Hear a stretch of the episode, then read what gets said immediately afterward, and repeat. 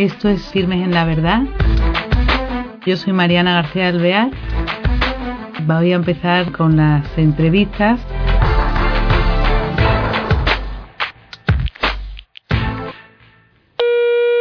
Hola queridos oyentes, muy bienvenidos a este nuevo programa de Firmes en la Verdad.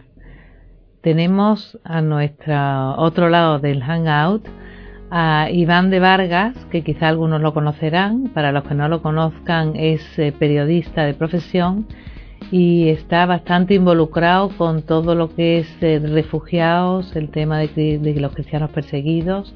Y este va a ser nuestro tema de hoy centrándonos en los cristianos perseguidos de Egipto. Para que nos dé un poco de, em, conocimiento de esa zona, de cómo es la situación de los cristianos, de, de quién les persigue y em, enfocarlo para que sepamos realmente cuando rezamos por ellos aquí qué es lo que están viviendo. ¿Qué tal, Iván? ¿Cómo estás? Mariana, y bueno, pues efectivamente vamos a hablar de otros hermanos nuestros, de los cristianos en Egipto y de la situación que, sufren desde, pues desde los primeros siglos, ¿no? Siglos en los que no han dejado de estar perseguidos y de vivir una situación realmente compleja, ¿no? Entonces, bueno, pues yo, si te parece, Mariana, empezaría eh, por presentar a estos hermanos nuestros, a los cristianos de Egipto, que se llaman coptos, son cristianos coptos. Eso, y explica un poco, por favor, eh, por qué se llaman cristianos coptos y la situación geográfica también de estos cristianos. Bueno, eh, los cristianos en Egipto se llaman coptos. Copto quiere decir egipcio, o sea, son los habitantes primigenios, o sea, los que estaban en Egipto desde, desde siempre, ¿no? Eh, bueno, eh, con lo cual copto, como digo, quiere decir egipcio. Y son los que mantienen, eh, bueno, pues la lengua del antiguo Egipto, ¿no? Que se utiliza en la liturgia, o sea, en las celebraciones. Entonces, bueno, los coptos, los cristianos coptos en, en Egipto son el 10% de la población. En Egipto hay alrededor de 85 millones de habitantes y un 10% de los habitantes pertenecen a, esta confesión, al cristianismo. Y luego además se calcula que hay un, alrededor de un millón de, cristianos coptos en el resto del mundo. Bueno, eh, y... uno de los problemas que tienen, eh, pues es que está habiendo una gran emigración, o sea, ante las dificultades, como sucede también en Tierra Santa, muchos se están yendo del país para intentar encontrar un futuro mejor, una vida, una vida mejor. Quería preguntarte también, eh, ¿tienen algo diferente? ¿Los cristianos coptos tienen celebraciones diferentes? Explícanos también si sabes que, en qué se diferencian, porque también entre los cristianos se le llama cristianos coptos, y no porque sean egipcios, sino que tienen alguna variación, ¿no es verdad? Sí, bueno, eh, digamos que la iglesia, la iglesia copta eh, es una iglesia que data del año 50 después de Cristo, cuando el apóstol Marcos que es considerado eh, el primer papa de Alejandría, visitó Egipto y convierte eh, a, bueno, pues a los cristianos. Por lo tanto, son cristianos de los más antiguos que hay eh, fuera de Tierra Santa. Entonces, bueno, los coptos tienen una vivencia de la fe, digamos, que se remonta un poco a las raíces. ¿no? Entonces, bueno, pues Marcos, eh, San Marcos es también eh, uno de los evangelistas, ¿no? Entonces, bueno, ellos lo que hacen es que, mm, a ver cómo, cómo, lo explico, no, no están en comunión con los ortodoxos, ¿vale? O sea, porque ellos son monofisitas.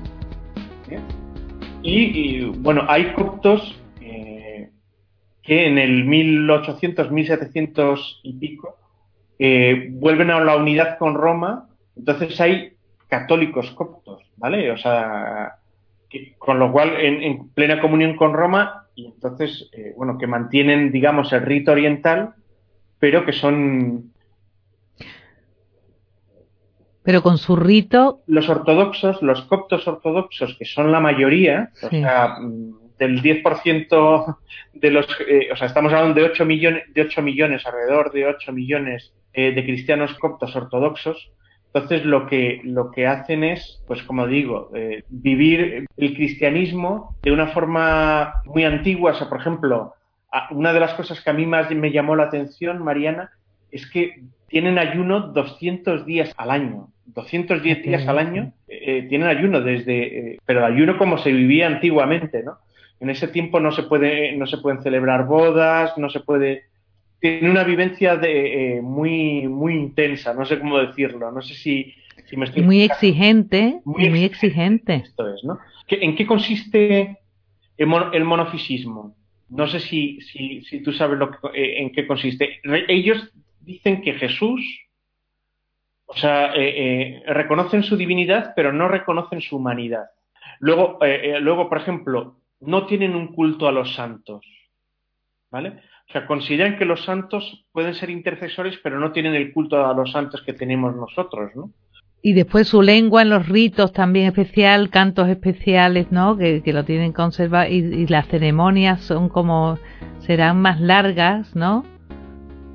Efectivamente, ¿no? O sea, bueno, es, es, el, es el rito oriental, entonces, eh, en el que la luz juega un papel muy importante, los iconos juegan un papel muy importante. Bueno, eh, a, mí una de las cosas que más me llama la, la atención de sus templos, ¿no? Es, eh, bueno, que están plagados de pinturas, ¿no? Y de artesanado, pero fíjate, tienen una conciencia muy grande de que han sido perseguidos. Entonces, e, e, estas pinturas recuerdan las matanzas y las persecuciones están presentes durante toda su historia. ¿no? Y en la literatura religiosa, eh, bueno, pues eh, tienen, la tienen dividida en, distintas épocas según el sufrimiento que han sufrido. ¿no? Entonces, por ejemplo, el siglo III lo consideran ellos la edad del martirio, ¿no? O el siglo, el siglo VII, por ejemplo, la, era de las grandes tribulaciones. Entonces, bueno, pues eh, tienen esa conciencia de que han vivido la persecución y las dificultades desde, desde el principio. Es como si lo tuvieran sabido hasta hoy día, ¿no? No les suena raro hoy día, ¿no?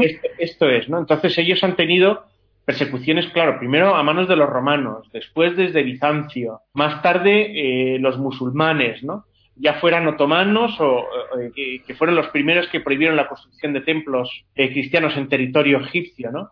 O con los bereberes. Bueno, y esto pues ha quedado muy presente, hay un rastro muy presente ¿no? en, en, este imaginario de los cristianos coptos, ¿no? Eh, eh, un, rastro que bueno, pues está presente en su arte y en su literatura, como decía. ¿no? Y bueno, eh, los, los coptos, los cristianos coptos viven en todo el país, ¿no? pero la mayoría se encuentran en ciudades como Asiut o como en Menia, ¿no? en el Alto Egipto, ciudades que están ubicadas a 350 kilómetros y 250 al sur del Cairo, respectivamente, para que nos entendamos, para que podamos situar, ¿no? Y bueno, en esta situación, eh, eh, en esta sociedad que cada vez está más islamizada, pues ellos también están segregados en barrios, o sea, es muy fácil reconocer cuáles son los barrios de los cristianos, de los cristianos coptos, también porque en, los lugares más visibles de sus casas pues tienen el crucifijo ¿no? Eh, presente, ¿no? Y luego, bueno, pues viven, viven en estos barrios que son propios, o sea, son como guetos, ¿no? Eh, bajo, bueno, pues graves penalizaciones económicas, jurídicas, políticas y religiosas, ¿no? Eh, los coptos egipcios han pagado durante siglos un impuesto especial, ¿no? Ya la yesía se llama, y bueno, pues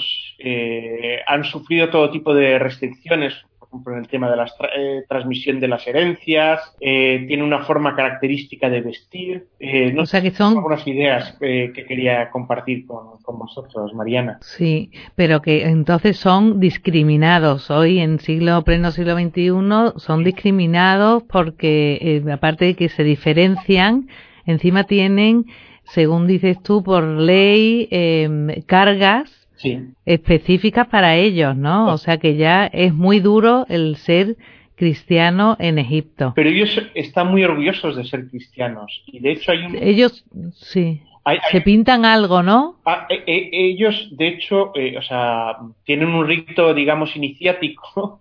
o sea, los niños recién nacidos ya eh, se les tatúa la cruz en, sus muñecas, ¿no? En la muñeca derecha. Entonces es muy fácil distinguir cuando uno es cristiano en, Egipto porque lleva tatuada la cruz en, la muñeca. La muñeca que es el lugar por el que fue atravesado nuestro Señor Jesucristo en la cruz. O sea, los clavos atravesaron las muñecas de nuestro Señor, ¿no? entonces, claro, llevar tatuada la cruz les acarrea no pocos problemas, ¿no? O sea, porque el Islam prohíbe eh, la modificación del cuerpo de las personas. Entonces, es, un signo también reivindicativo, ¿no? Por parte de, este pueblo cristiano eh, perseguido, ¿no? El llevar la cruz. Y, como digo, pues e, e, ese llevar la cruz que la llevan siempre bien visible, tanto en sus barrios como, como en el cuello, ¿no? O sea, llevan grandes crucifijos, eh, pues tiene consecuencias, o sea, les puede costar incluso la propia vida, ¿no? Estoy recordando ahora el caso de un joven de 17 años que dio testimonio de su fe hasta, hasta la muerte, ¿no?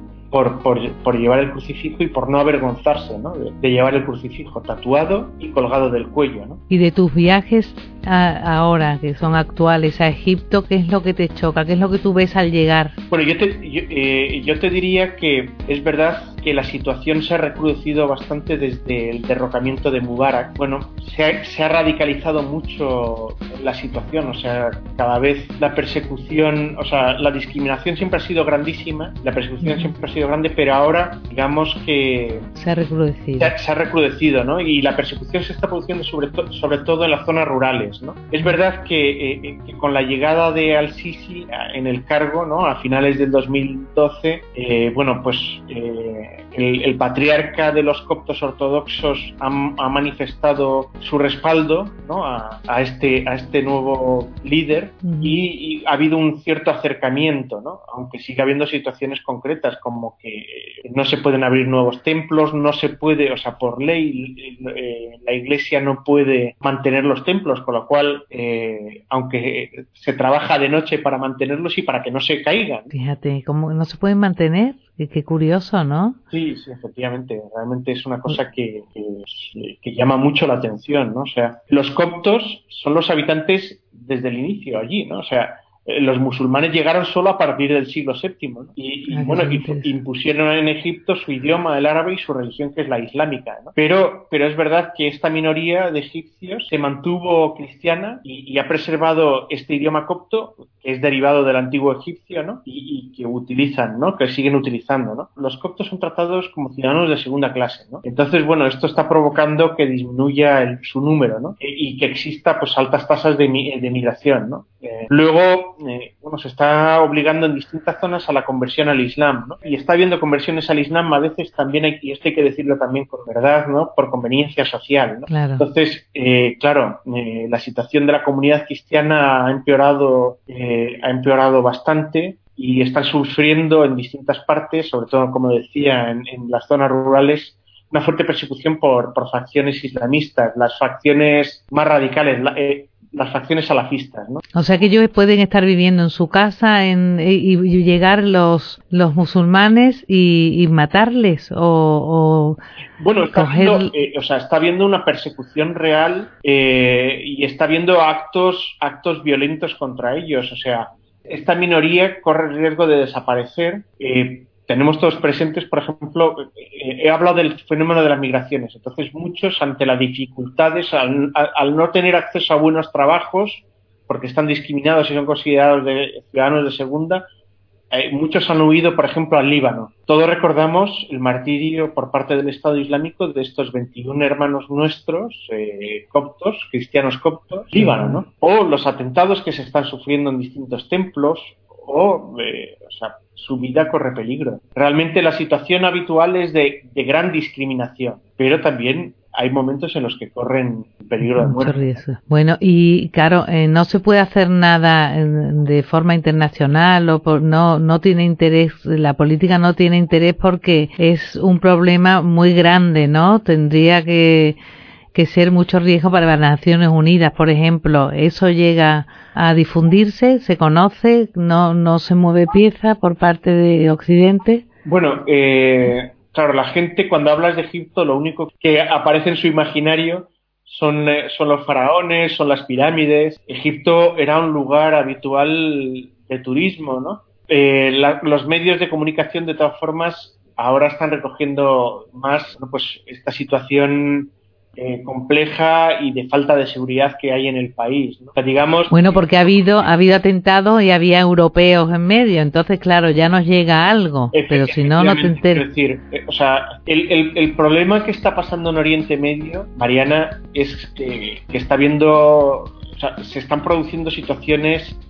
de gran inestabilidad, digamos, en la zona, motivadas, motivadas por motivos económicos, motivadas por un, por un recrudecimiento, digamos, de las facciones más radicales del Islam, motivado claro, todo esto está generando, digamos, una situación de inestabilidad en la zona, eh, claro, que no puede, que no puede pasar desapercibida, ¿no? Las grandes revueltas, la llamada primavera árabe, Claro, la primavera, eh, primavera árabe que está siendo un invierno para, para los cristianos, ¿no? O sea, porque cuando la situación está revuelta, quienes se llevan la peor parte son precisamente las minorías, los que menos cuentan, los, los ciudadanos de segunda, ¿no? Y en este caso, pues claro, a quien está afectando toda esta situación de inestabilidad es a, es a los cristianos.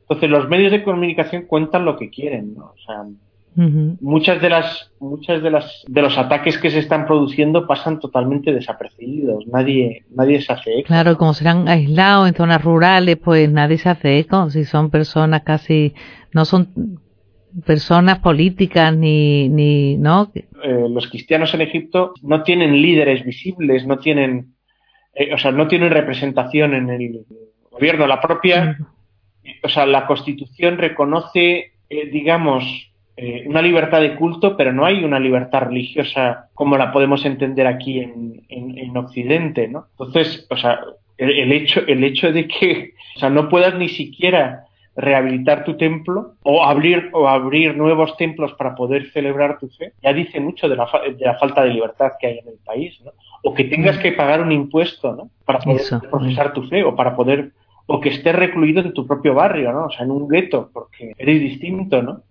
Hay, hay, un, tema, hay un tema eh, que a mí me parece impresionante, ¿no? Y es que hay, bueno, en el, eh, en el propio Cairo, un barrio eh, donde, están, donde están los cristianos, que es un basurero, ¿no? Y ellos viven de, de, este basurero. O sea, de eso es de lo que viven estos hermanos nuestros, ¿no? De transportar, por parte... transportar basura de un lado a otro, ¿no? Sí, sí, o sea, que le dan los trabajos casi peores, ¿no? Los trabajos peores.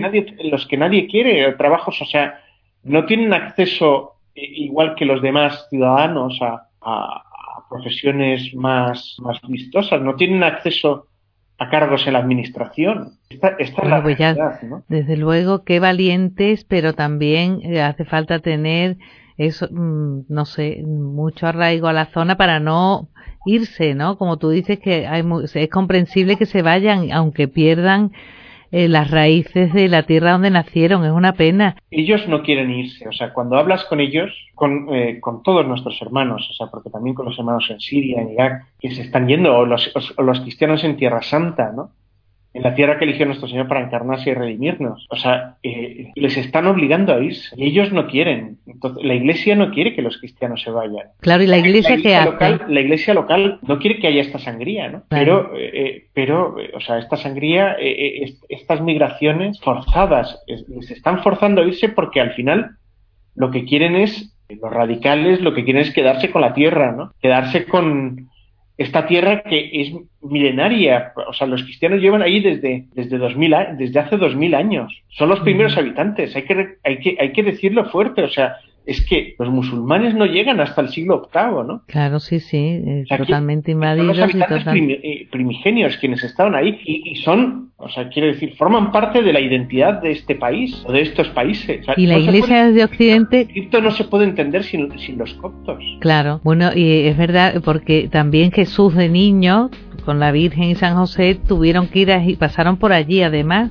tiene también eh, trascendencia para nosotros, ¿no? Bueno, lo cuenta el, eh, el, pasaje de la huida a Egipto, lo cuenta de forma muy hermosa eh, San Mateo, ¿no? El, evangelista, ¿no? Según, según el Evangelio de San Mateo, como, como sabes, pues poco después de nacer Jesús, la Sagrada Familia, José María y el, y el niño huyeron a Egipto para escapar del rey Herodes, ¿no? Que había ordenado asesinar a todos los niños menores de dos años por miedo que alguno de ellos fuese el Mesías, ¿no? Y, que pudiera arrebatarle el trono. La historia se repite dos mil años después, ¿no? O sea, estos hermanos nuestros perseguidos son refugiados igual que fue Jesús, José y María, ¿no? la Sagrada Familia. Bueno, pues la tradición copta, precisamente la tradición copta, es la que, la que cuenta cómo la Sagrada Familia llegó a pasar cuatro años en, en este país, en Egipto, ¿no? Y hay una ruta preciosa que se puede seguir y que se puede visitar de los lugares, ¿no? Donde, donde estuvo la Sagrada Familia en Egipto, ¿no? Ahí Fíjate. Alrededor de, quiero recordar, alrededor de unos 20 lugares, ¿no? Están relacionados con, con este peregrinaje, con esta peregrinación que hizo la Sagrada Familia por estas tierras. Hay también evangelios apócrifos que cuentan también eh, bueno, el, día a día de la Sagrada Familia en estas tierras. ¿no? Y yo recuerdo eh, bueno, pues que hay un lugar muy, muy, muy simbólico, muy, muy relacionado con, con, la Sagrada Familia y su paso por Egipto, que es el monasterio de San Juan. ¿no? Eh, es un, el monasterio de San Juan está en Deir Abu Enes, ¿no? que es uno de los lugares más importantes para la, comunidad copta en Egipto, y donde, donde los fieles de todo el país van dos veces al año, ¿no? se acercan ahí para, para conmemorar la llegada de la Sagrada Familia en, el mes de enero. Y luego también veneran a la Virgen María también en este monasterio de San Juan en, junio. Luego también hay, hay, hay otros sitios ¿no? que es posible visitar, ¿no? que son